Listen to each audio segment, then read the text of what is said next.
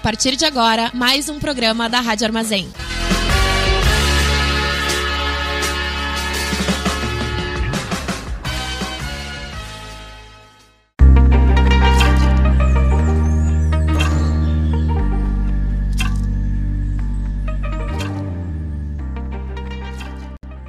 Estamos começando mais um programa Diálogos Férteis, traz questionamentos e reflexões sobre como viver na Terra em busca de consciência e conexão com o todo. Aqui falamos sobre como a vida se interconecta no micro e no macro, e como nossas escolhas individuais se relacionam com o planeta. Eu sou Laura Leite. Eu sou Bia Lima. E eu sou Gabi Gazola.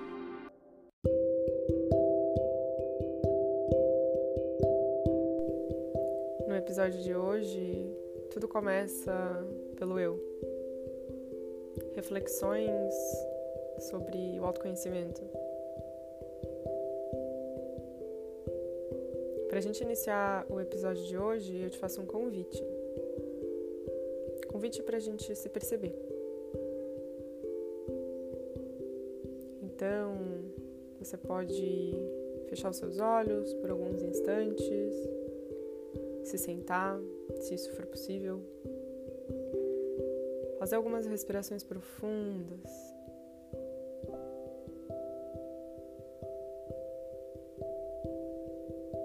Te convido então a perceber o teu corpo, as sensações desse corpo. Sentindo o contato do seu corpo com o espaço onde você está apoiado.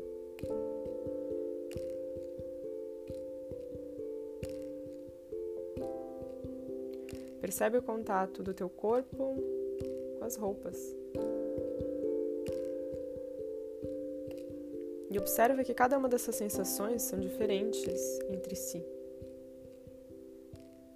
E que existe particularidade entre elas.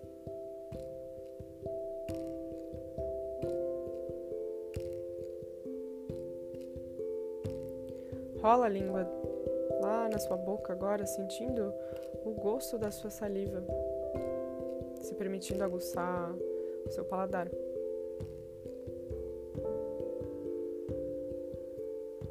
Uma respiração profunda para que você se conecte com os cheiros, aguçando dessa forma o seu olfato.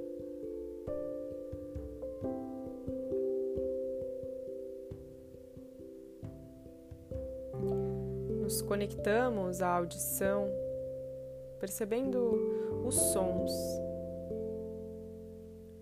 Aqueles sons mais distantes e os sons mais próximos.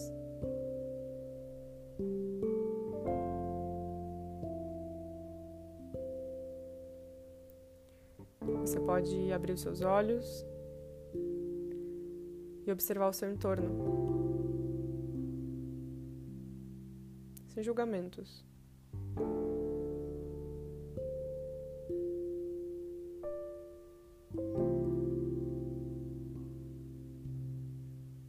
Agora, mais presentes, damos início ao nosso episódio de hoje. Esse momento de respiro foi um convite um convite para o nosso episódio de hoje, que começa de uma forma um pouco diferente. Esse convite ele vem para a gente se perceber, para a gente se colocar presente. A presença ela é muito importante para que a gente entenda aquilo que está acontecendo internamente. E é só a partir dessa presença que a gente pode se conhecer, que a gente pode trazer mudanças. O episódio passado, o episódio anterior, foi muito sobre isso. A gente trouxe alguns questionamentos e reflexões sobre como a gente tem se sentido com a pandemia e como têm sido as coisas, as transformações que estão acontecendo e que essas transformações elas começam no eu. Então nada mais justo de que hoje a gente fale sobre autoconhecimento. Então, como é esse autoconhecimento para nós? Como foi esse processo? Como se iniciou este processo? Oi, Gabi. Oi, Laura. Oi, pessoal. Que bom estar tá aqui nesse segundo episódio do nosso podcast. Hoje, infelizmente, a Bia não está com a gente porque ela ficou doente, não conseguiu fazer a gravação mas ela estará nos próximos.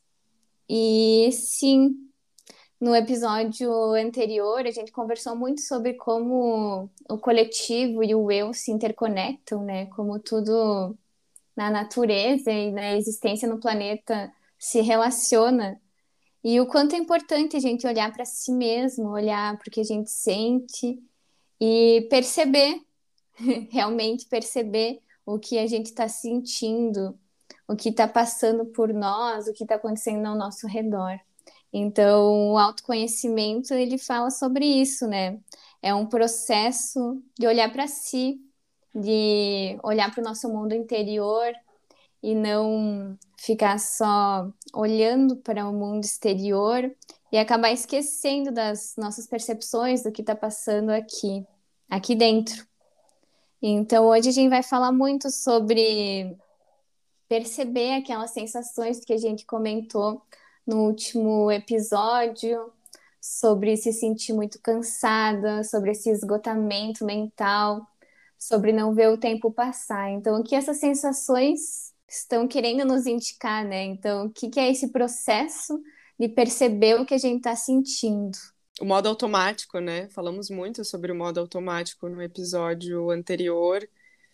E acho que é importante a gente retomar essas questões para o nosso episódio de hoje também, porque o modo automático e perceber que estamos no modo automático, acho que é um, o passo inicial para esse processo todo que é o autoconhecimento.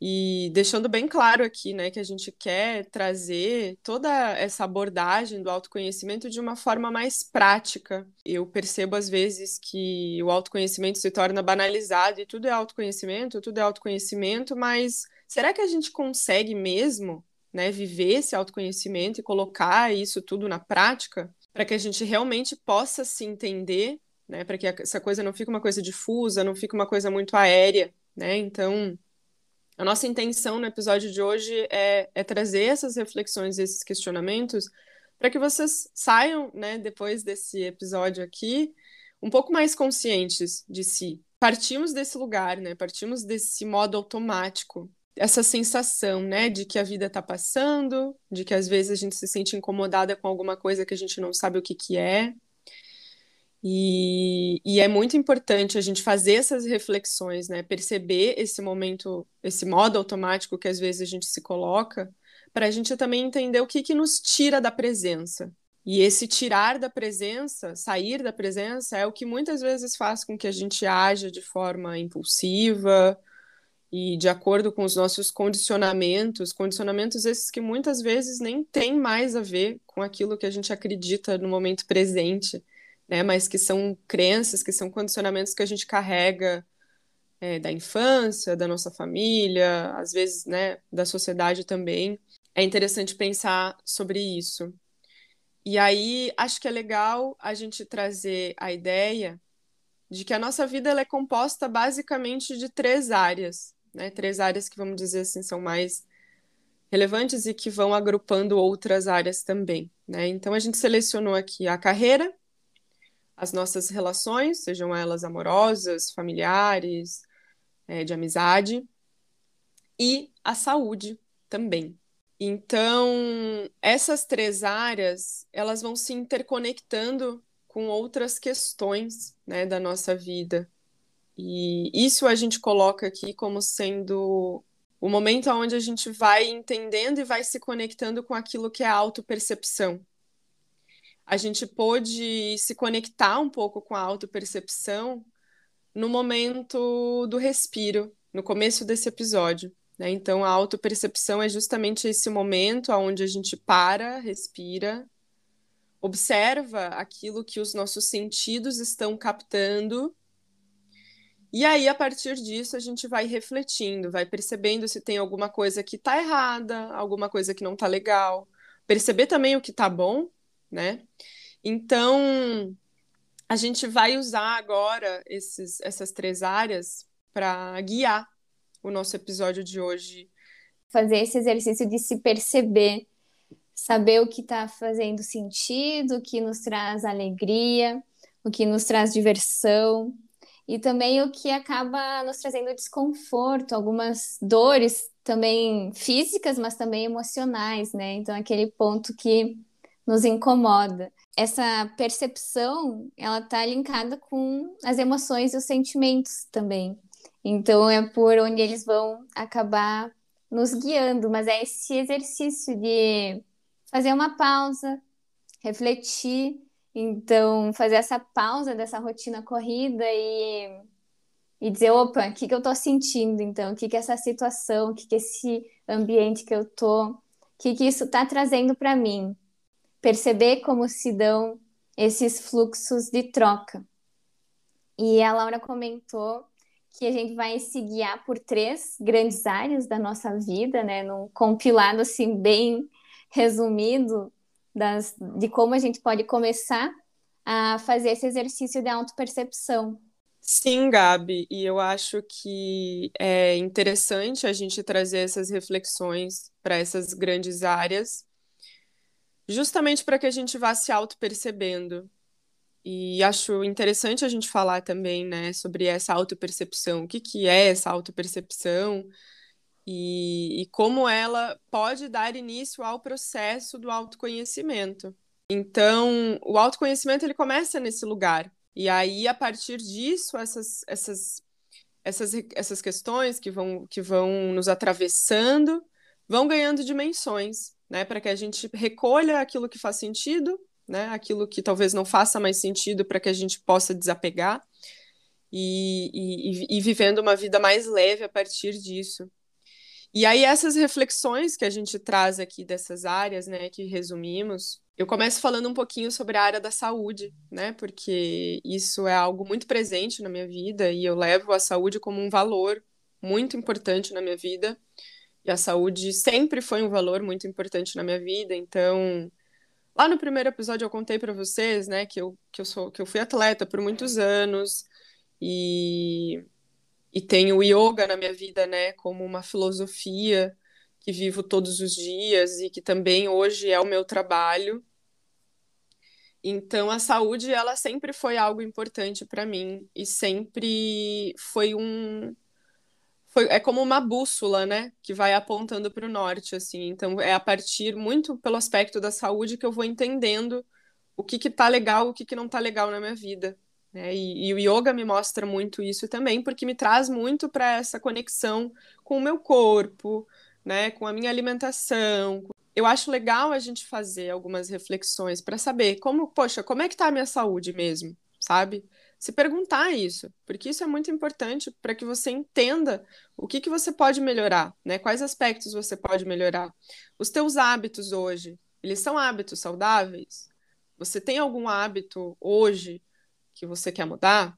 E aí esses hábitos podem englobar várias coisas. Será que eu estou me exercitando o suficiente? Será que eu estou dando esse movimento que o meu corpo precisa? Porque o corpo da gente precisa de movimento, né? Precisa é, ter, receber estímulos, né? A gente precisa alimentar o nosso corpo com o movimento. Né? Então, seja ele qual for, se você faz uma corrida, se você anda de bicicleta, se você caminha, né? se você vai na academia, se você pratica um yoga, é, enfim, né? Aí ficam, ficam aí os, os espaços para que você também possa é, trazer aquilo que faz sentido para você. Mas alimentar o corpo com movimento é muito importante. Você tem tomado água? Isso é algo extremamente importante. Às vezes a gente nem para para tomar água, né? Então, se você acha que você não tomou água suficiente hoje, enquanto você ouve esse episódio, vai lá, serve um copo d'água, sabe? Faz esse, essa nutrição com o seu corpo também. É, você tem nutrido o seu corpo com uma alimentação saudável? Como que é a sua alimentação? Você come frutas? Você come verduras? É não que a sua alimentação tenha que ser 100% limpa e saudável o tempo inteiro e perfeita. Isso não existe, a perfeição não existe, né? Mas é a gente saber também ter um equilíbrio correto nas coisas, né? Observar as dores também. As dores dizem muito sobre as formas como a gente vem se sentindo, né? Então, será que eu tenho uma dor? Será que eu estou olhando para essa dor? O que, que, será que essa dor está querendo me, me mostrar?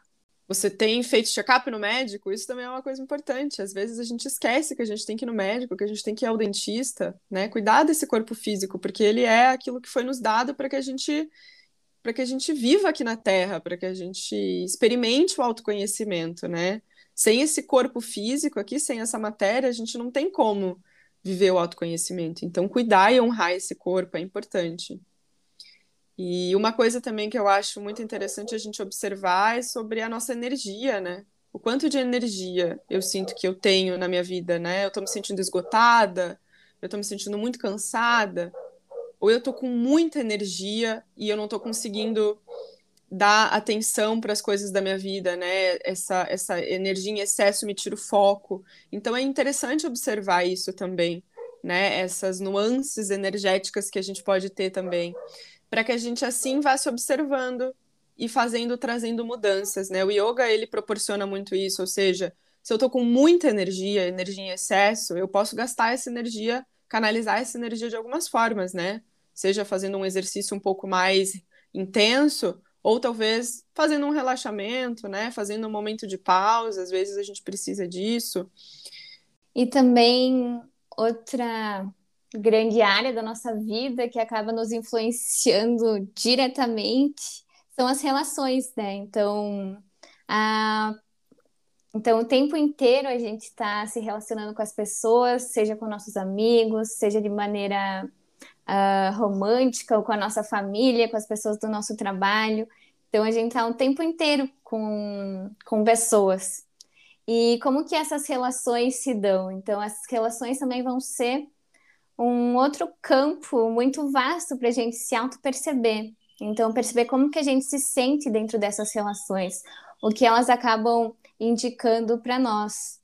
Então, muitas vezes a relação com o outro acaba mostrando coisas sobre nós mesmos, sendo um espelho de algo que a gente não consegue enxergar na gente mesmo.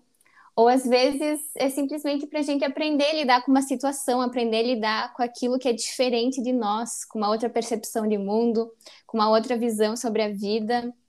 Então, como que toda essa relação, essa interação, essa troca se dá e que que ela está indicando, né? O que, que ela pode estar tá nos mostrando, como que a gente pode estar tá se auto-percebendo dentro de cada relação.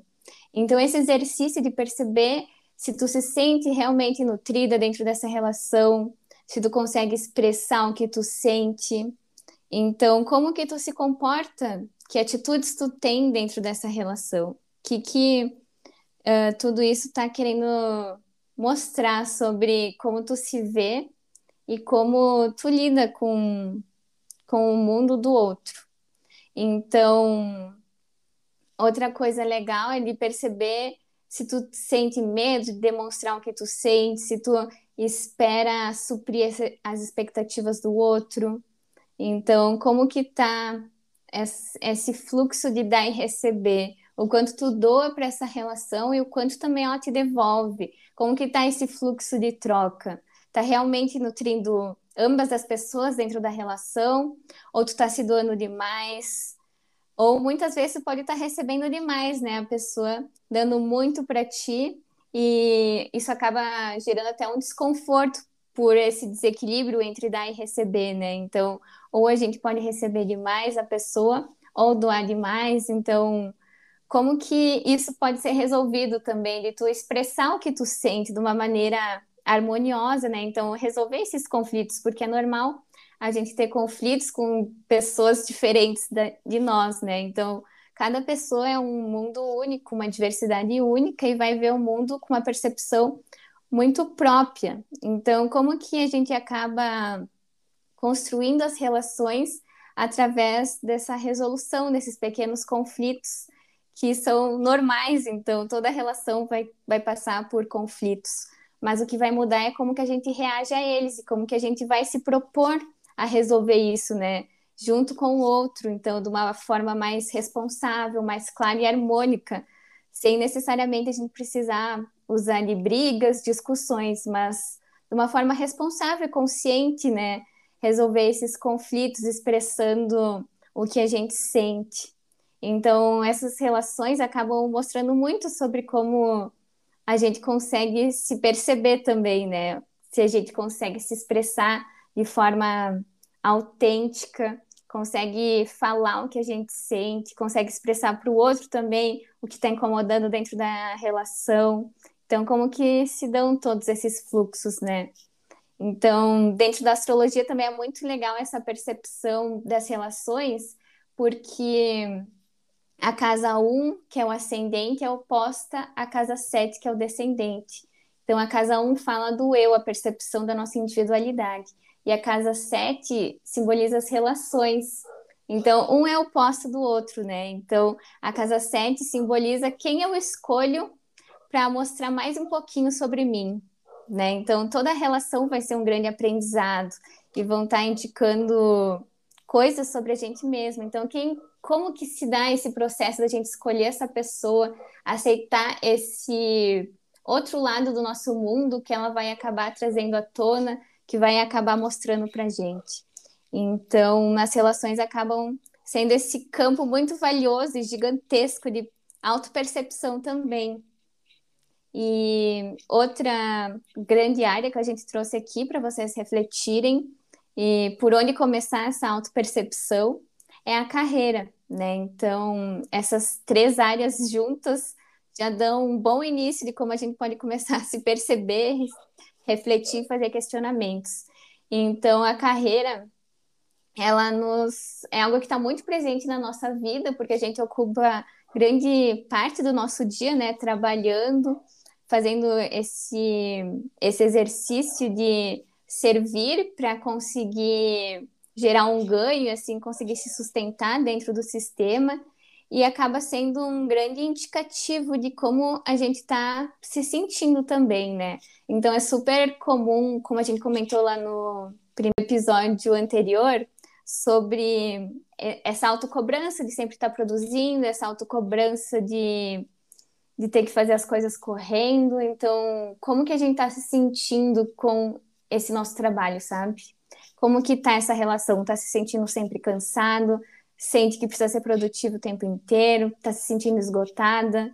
Então, tu consegue expressar o que tu sente dentro do trabalho? Tu tem esse espaço que tu pode falar como tu tá se sentindo, que tá o teu dia, então, como que tu pode melhorar o teu desempenho? Assim, tem esse espaço de troca, esse espaço seguro para te se expressar.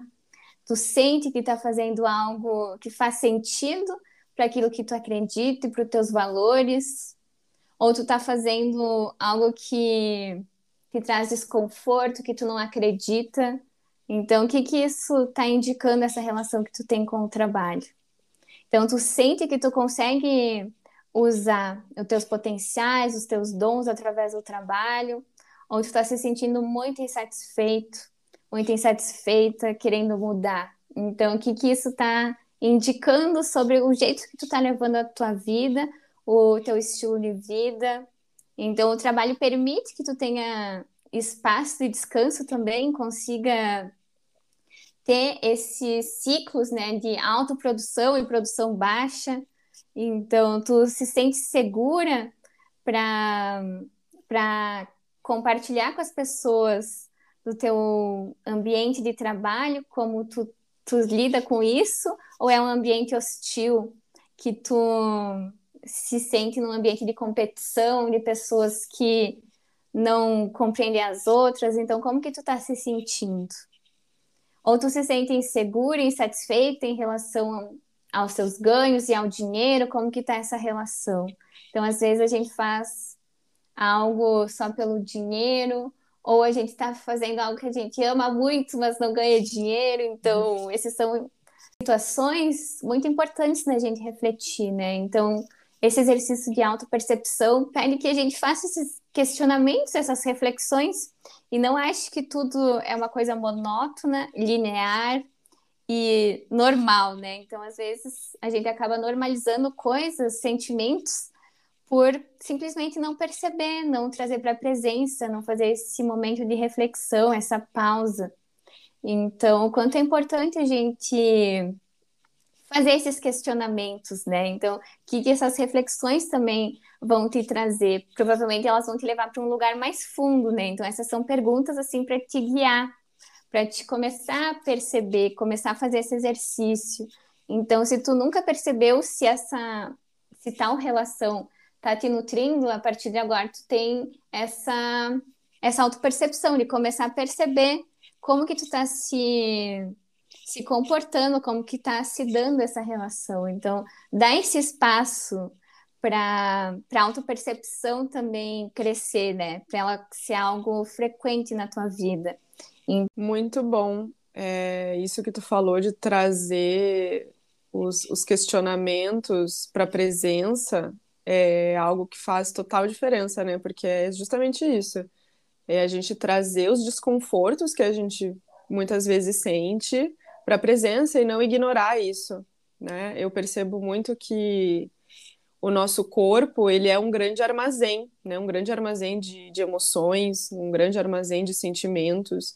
Então, muitas vezes a gente sente desconfortos emocionais, né? Mentais e, e não trabalha isso, não olha para isso. O corpo vai armazenando, vai somatizando isso e às vezes a gente né, tem algum reflexo físico mesmo dessas questões, né, que não foram trabalhadas, que não foram olhadas. Então o corpo, né, somatiza e, e, e na hora, né, que estoura, é como se ele dissesse assim, oi, eu estava aqui o tempo inteiro, né? Por que, que você não, não, não olhou para tudo isso que estava acontecendo, né? Então, isso, e, e a gente percebe muito isso no yoga, a gente vai, vai entendendo que tem regiões do corpo que são mais fáceis de somatizar, né? Então, a tensão nos ombros, ela é uma ela pode ser uma somatização, né, justamente dessa questão que tu, que tu falaste, né, Gabi, ah, de, de, de carregar pesos desnecessários, às vezes, de se sobrecarregar, às vezes sentir que tá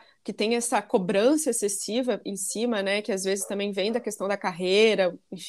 o nosso quadril também pode ser um espaço muito, um grande armazém, né, um grande armazém de, de somatização de coisas, assim, né, então o quadril ele pode ir enrijecendo, a gente vai perdendo essa, o movimento do quadril, a fluidez, né, então tudo isso vai se conectando e, e a gente vai percebendo e é muito interessante, né, trazer esse estudo também, esse entendimento do corpo para as nossas emoções. Quero dizer, né, nesse, nesse, depois desse compilado aí de, de, de perguntas e, enfim, de questionamentos que a gente trouxe, que essas áreas da nossa vida, elas não estão separadas, né? A gente não tem como separar uma coisa e viver só uma coisa, e, enfim, né? elas trabalham em conjunto, elas e quando a gente tem um desequilíbrio em uma área da nossa vida, a gente provavelmente vai sentir esse desequilíbrio em outra área também, né? Então elas andam juntas. Então é interessante a gente ir observando para como a gente pode manter um equilíbrio. É óbvio que não vai ter como a gente equilibrar 100% do tempo as coisas, né? Mas entender que muitas vezes uma insatisfação na nossa carreira vai causar alguma coisa lá na área da nossa saúde, ou talvez nos nossos relacionamentos. Então, isso acontece, né? E, e, e trazer essa observação e conseguir identificar esses desequilíbrios é muito importante para que a gente possa trazer mudanças. Né? A gente não consegue trazer mudanças se a gente não se percebe, se a gente não para para fazer essas, esses questionamentos, né? para a gente se conhecer mais profundamente.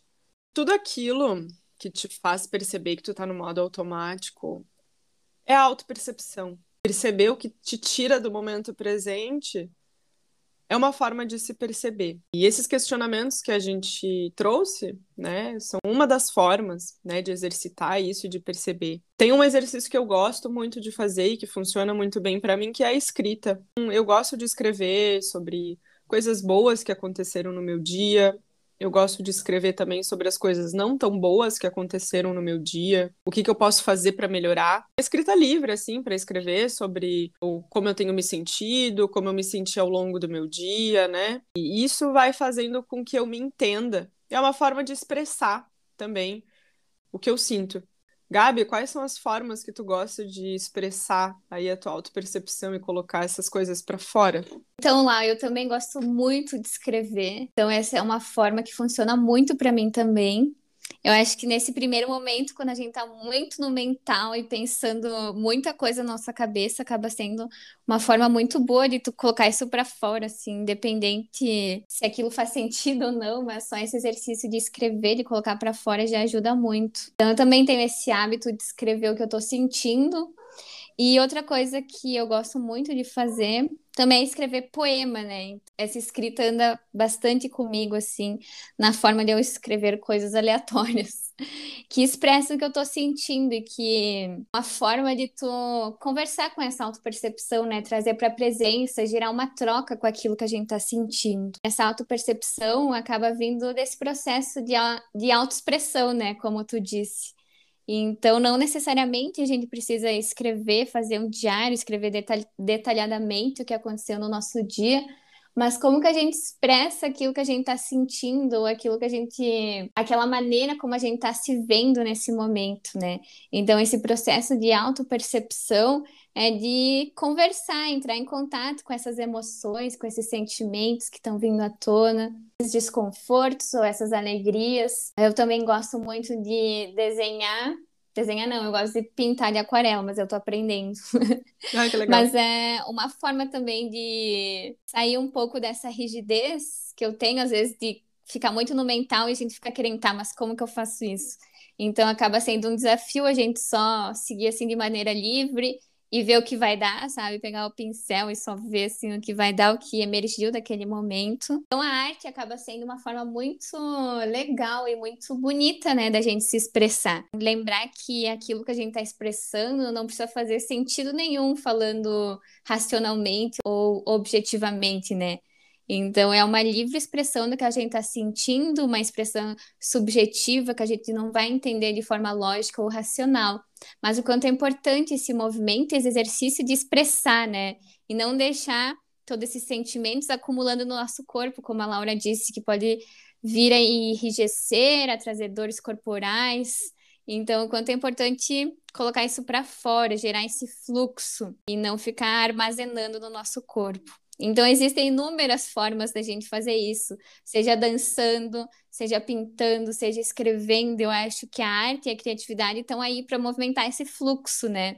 Então, não existe certo ou errado, bonito ou feio. É só tu expressando o que tu tá sentindo. Eu também, esse ano, comecei a movimentar mais meu corpo de uma forma de dança. A dança é algo que me ajuda bastante a expressar, colocar para fora todo aquele sentimento, que tu ficou guardando assim, que ficou rígido ali no teu corpo. Eu achei muito legal aquela hora que a Laura falou sobre o quadril, né?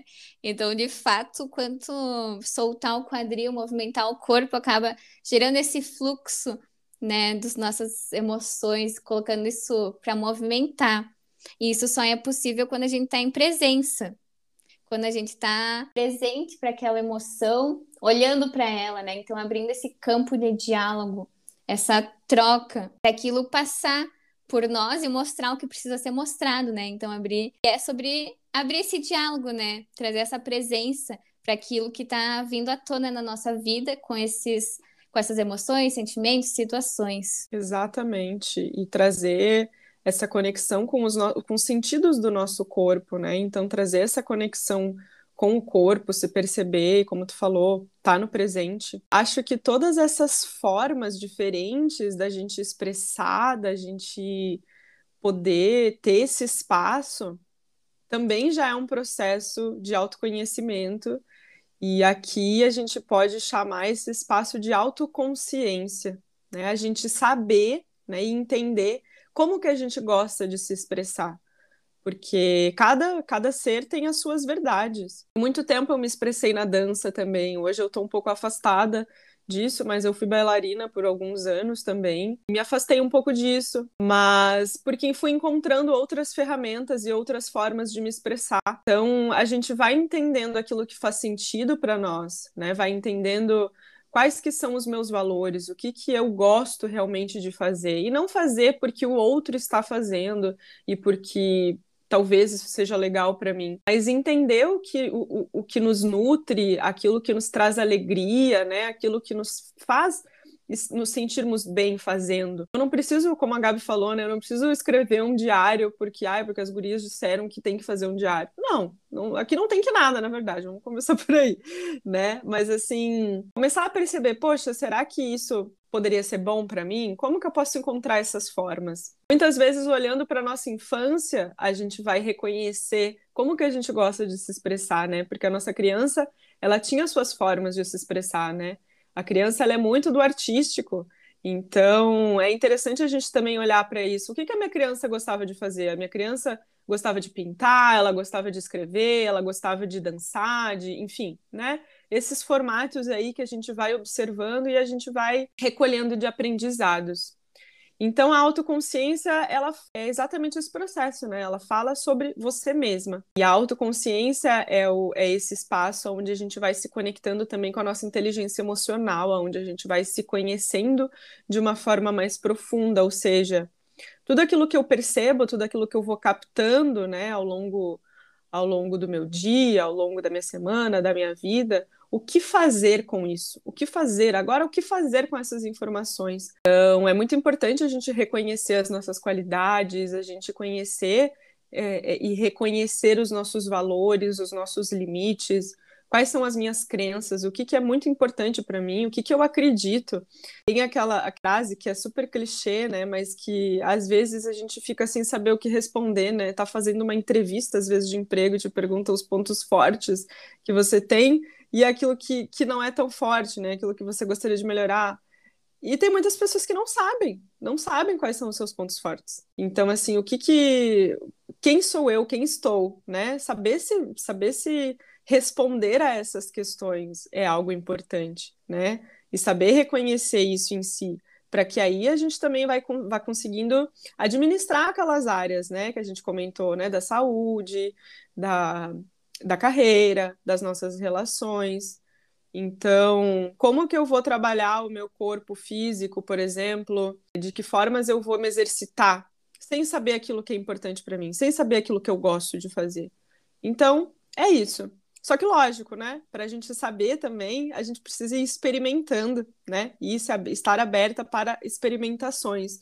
Exatamente isso, Laura. Eu acho que é muito importante dizer, então, que a autopercepção é esse espaço de diálogo, né? De perceber. E a autoconsciência vai ser algo que a gente vai partir para ação, digamos assim, né? A gente vai tomar consciência do que emergiu desse espaço de diálogo, esse espaço de presença e tomar alguma atitude, né? Então, experimentar várias coisas, o que faz mais sentido para nós então, dar o primeiro passo para uma investigação interna, a autoconsciência, eu diria que é essa tomada de decisão, né? Esse processo de partir para ação e pensar de uma forma inteligente, né? Como a Laura diz assim, de inteligência emocional, em começar a buscar o que vai fazer sentido para mim, o que, que eu posso experimentar. Então, fazer um processo de revisitar minha criança, ou então conhecer uma ferramenta nova de autoconhecimento. Quando a gente fala de ferramenta de autoconhecimento, são essas ferramentas, né, que vão nos proporcionar esse, esse processo de investigação mais profundo. Então, depois que aquilo já emergiu através da nossa autopercepção, essa autoconsciência nos leva para esse próximo passo, digamos assim, né, de investigar o que está na nossa profundeza. E nesse processo de, de, de conhecer essas ferramentas, a gente vai entendendo também o que faz sentido para nós, né? Por exemplo, eu uso muito a ferramenta do yoga, né? O yoga é uma, uma filosofia que, como eu falei antes, é como uma bússola, assim, né? Que vai apontando é o norte, assim, para mim. Então, é a minha referência em muitas coisas. E foi o que me ajudou muito a aprofundar esse espaço, né, da, da autoconsciência e do, e do próprio movimento todo do autoconhecimento. Muito interessante a gente olhar para esse, esses momentos, né, onde, onde foram esses pontos de partida, vamos dizer assim, né, onde a gente, onde a gente trouxe essa presença para dizer, poxa, tem coisas na minha vida que não estão legais, né, e aí, e aí isso tudo vem trazendo essas mudanças, né, então eu tive esse, esse pontapé inicial, assim, esse, esse ponto de partida, vamos dizer assim, é, refletindo muito sobre a minha alimentação. Então, eu gosto de pensar e dizer que a saúde, né, mais uma vez ali aparecendo, a alimentação foi algo muito crucial, assim, e chave para que eu trouxesse outras transformações para minha vida. Eu estava vindo de um momento onde eu tive uma pausa um pouco grande, na verdade, aonde eu passei a ser sedentária, ser sedentária assim total, assim, a não me exercitar, a não fazer absolutamente nada e ser extremamente desleixada com a minha alimentação. Que foram, que são coisas e que foram coisas que sempre foram importantes para mim. Só que a partir desse momento de pausa ali, que eu estive completamente que eu não estive presente, né, que eu não estive valorizando e respeitando aquilo que era importante para mim, eu esqueci de tudo isso, eu esqueci de como o movimento era importante, de como me alimentar bem era importante, e o meu corpo começou a gritar, né? Começou a dar sinais e dizer, ó, oh, tem coisas aqui que não tá legal, né?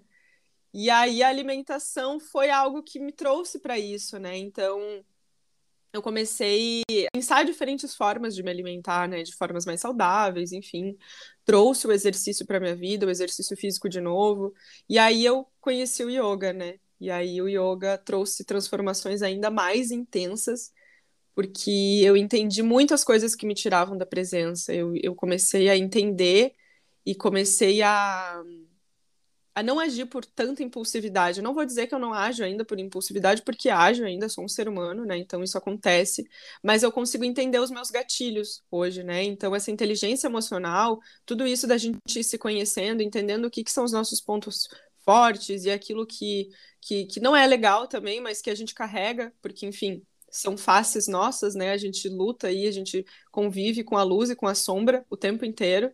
Mas é entender isso, é entender essa dança, né? Porque para mim é uma dança, né? A gente vai se entendendo e a gente vai se observando.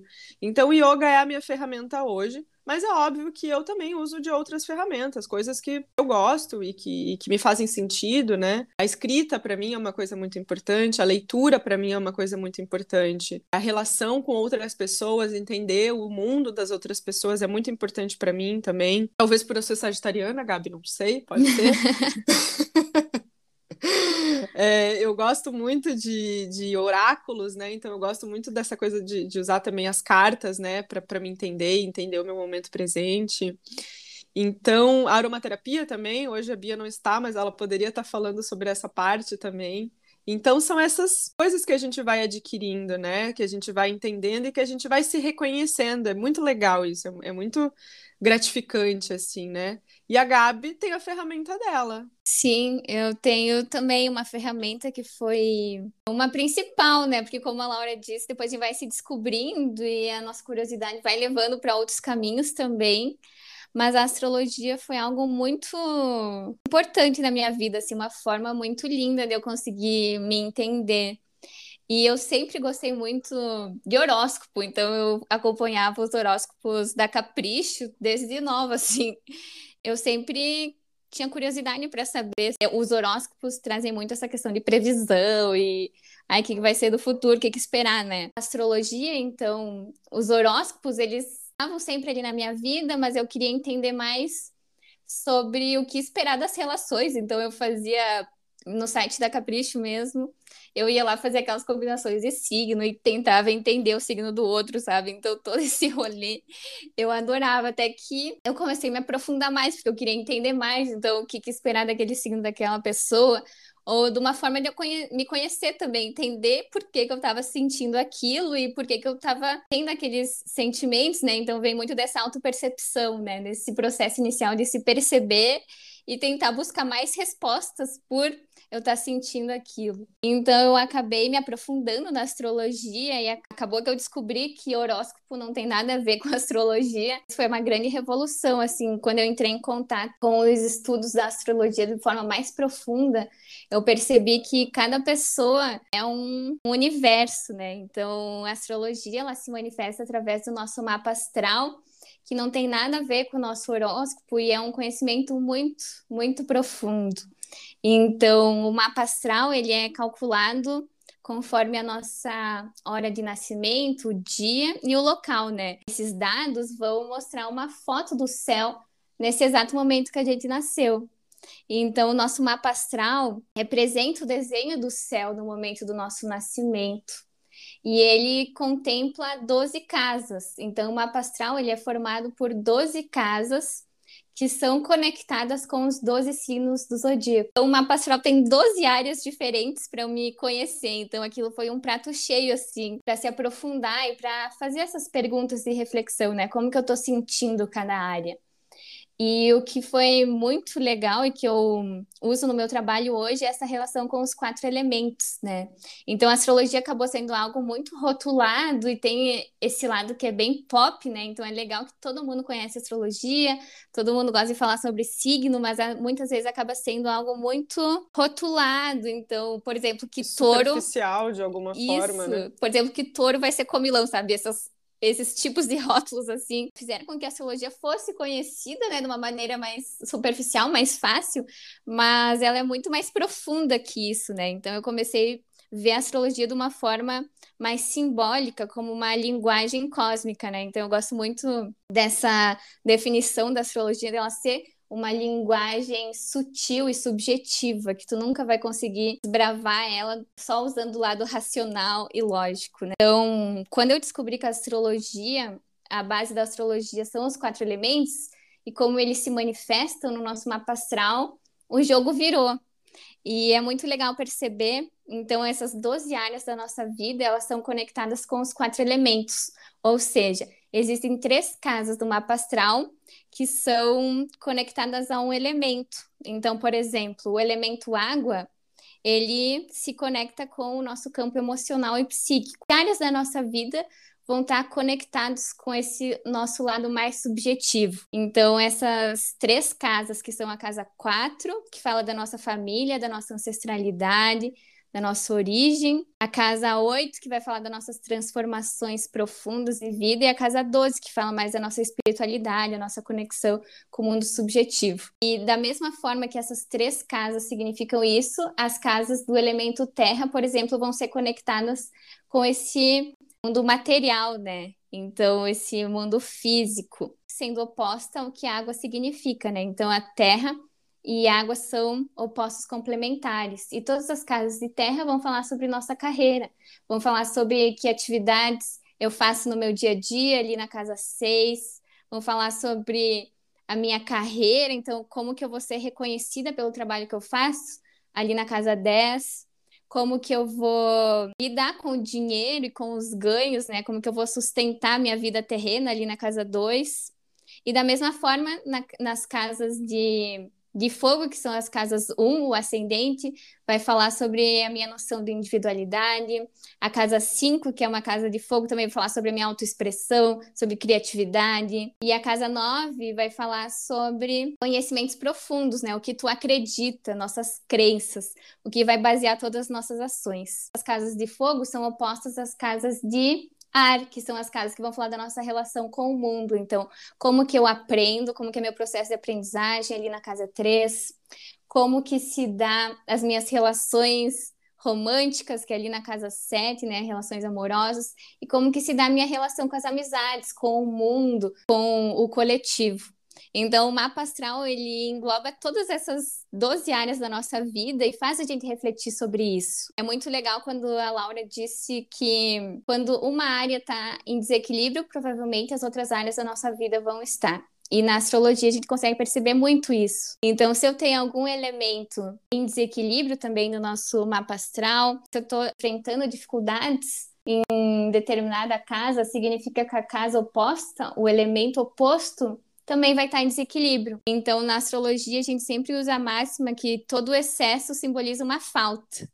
E toda falta também vai simbolizar um excesso, né? Então, esses desequilíbrios que vão fluindo, conforme a gente vai vivenciando a nossa vida e vai vivendo. Então, a astrologia é um campo gigantesco de autoconhecimento que vai mudar na astrologia, né? Muitas vezes as pessoas não conseguem entender porque as pessoas têm o mesmo signo, mas são totalmente diferentes, né? Isso acontece porque cada pessoa tem um mapa astral. E o que vai mudar é que planetas eu vou ter dentro dessas 12 casas. Cada pessoa vai ter um planeta dentro de cada casa. São 12 planetas e são 12 casas. E como se dá essa distribuição, né? Então, o jogo da astrologia é justamente isso. Como que dá essa distribuição de 12 planetas dentro de 12 casas e como que eles vão se interconectar e se relacionar. Por isso que cada pessoa é um universo único. E não tem a gente querer se comparar com a outra pessoa, né? As energias vão se manifestar de uma forma muito única conforme essa mistura e essa interconexão entre cada coisa dentro do nosso mapa astral. A astrologia me acompanha até hoje, porque além de eu olhar para o meu mapa astral e cada hora perceber algo diferente, conforme eu o que eu estou vivendo, conforme a minha autopercepção, conforme as coisas vão acontecendo, mas também porque eu posso acompanhar os ciclos pelo céu, né, que são chamados os trânsitos astrológicos. Então, através desse conhecimento do meu mapa astral, das energias que estão se manifestando através de mim naturalmente, eu também consigo perceber como que o céu acaba influenciando cada casa do meu mapa astral como que isso influencia, dependendo de se eu tenho um planeta nessa casa, qual planeta eu tenho. Então, por isso que é muito único e também é muito subjetivo desse autoconhecimento da astrologia, né? Porque realmente cada pessoa vai manifestar de alguma forma diferente, o trânsito vai te afetar de uma forma diferente. Então, quando eu falo sobre os trânsitos, que eu falei no episódio anterior sobre os coletivos, né? Então, com certeza, esses planetas coletivos vão nos influenciar de uma maneira mais coletiva, mas a forma que cada um vai lidar, a forma como que cada um vai perceber, vai ser única, porque depende do que tu tem no teu mapa astral, que pode ser que cada pessoa tem algo único ali, né? Dependendo da hora, do local que nasceu. Eu amo astrologia, mas também amo outras formas de autoconhecimento também, né? Como a Laura disse, eu também gosto de oráculos, sinto atraída por esses mistérios, então essas coisas que não são explicadas com a mente racional. Então, essa forma de autoconhecimento que a gente precisa largar o controle, largar essa lógica acabam sendo um pouco mais desafiadores e eu acabo me interessando por isso, né? Por esse esse subjetivo que pode emergir dessas linguagens simbólicas e que não são racionais e que são milenares, né? Então, como yoga, astrologia também é um conhecimento que teve presente nos cinco continentes, então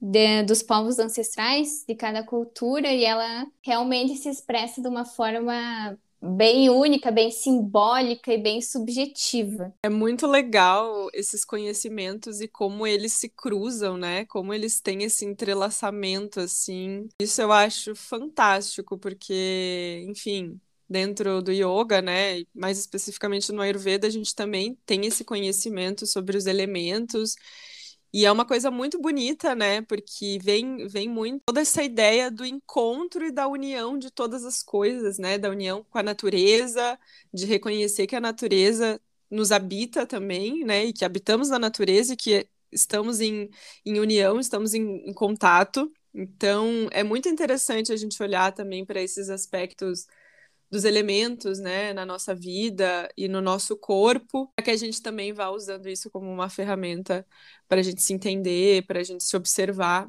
é muito legal ver essas. Uh, agora, tu deu essa, essa, esse exemplo né, do, do yoga e da astrologia como práticas milenares. Isso é muito bonito. E eu, eu tenho essa afeição também pelo mistério, assim, gosto muito.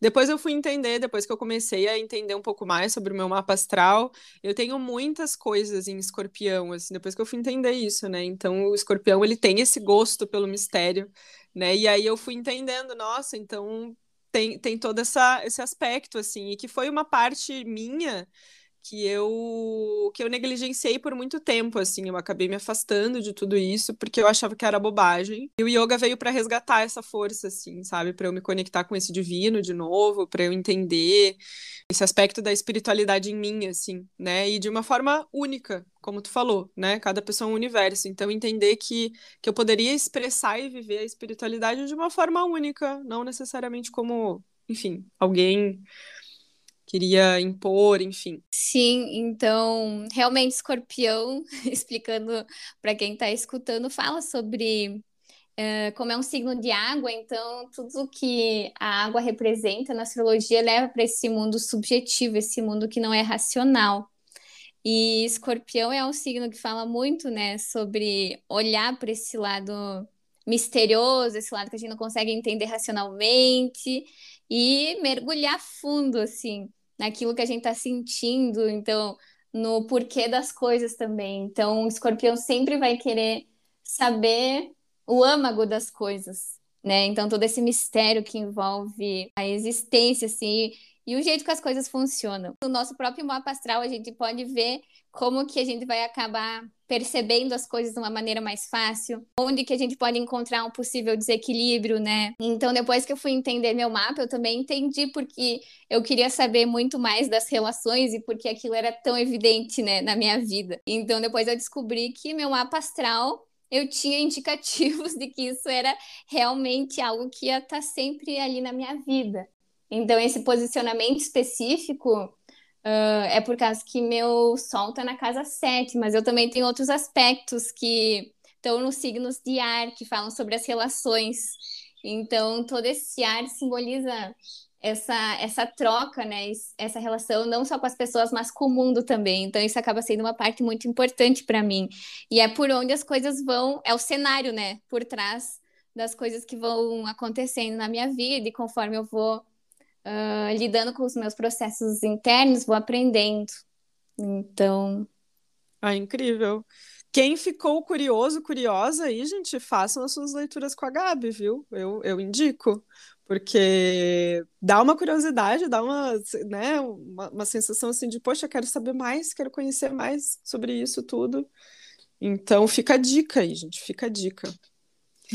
Então, a, as pessoas que estão nos escutando aí, compartilhem com a gente aqui no espaço do chat como que é esses, como que são esses processos para você, né? Você tem alguma ferramenta que você utiliza para que você possa se conhecer mais? Você tem interesse talvez em conhecer outra ferramenta? Compartilhe aqui com a gente como você se sente em relação a isso, né? E, e também como você se sente com todo esse papo que a gente que a gente teve aqui agora, que é algo muito profundo, na verdade, a gente conseguiu dar uma sintetizada, né? Porque o autoconhecimento é uma coisa realmente muito profunda, é um universo muito profundo, mas que foi um papo muito gostoso. Eu gosto muito de falar sobre isso, como, né, já podemos perceber, enfim. Então, eu me sinto em casa falando sobre auto, autoconhecimento, gosto muito. E quero agradecer, Gabi, também por essa troca. Foi muito engrandecedora, sempre é. Eu também quero agradecer por essa conversa, porque às vezes é um assunto tão complexo que quando a gente conversa sobre isso e tenta entender, tudo parece que fica mais claro, né? Então é esse movimento de compartilhar e dividir, saber o que vocês pensam, se aquilo fez sentido. Então é muito enriquecedor para para todo mundo. Então, que esse episódio tenha sido um convite para que a gente possa olhar para dentro, né? E, e, ir nessa direção, ir por esse caminho. Esse olhar para dentro traz muitas respostas que muitas vezes a gente está buscando no externo. Então, esse movimento ele é muito importante para a nossa vida. E caso você esteja, talvez, passando por um momento de confusão, onde você está tentando se entender, usa né, de todas essas ideias que a gente trouxe aqui para que você se conecte e se reconecte consigo, né, para entender o que, que faz sentido mesmo.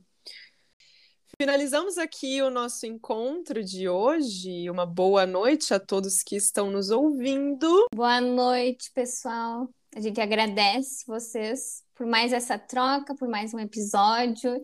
E não esqueçam de comentar lá com a gente se fez sentido e se vocês gostaram, porque a gente vai ficar muito feliz. Um beijo, boa noite.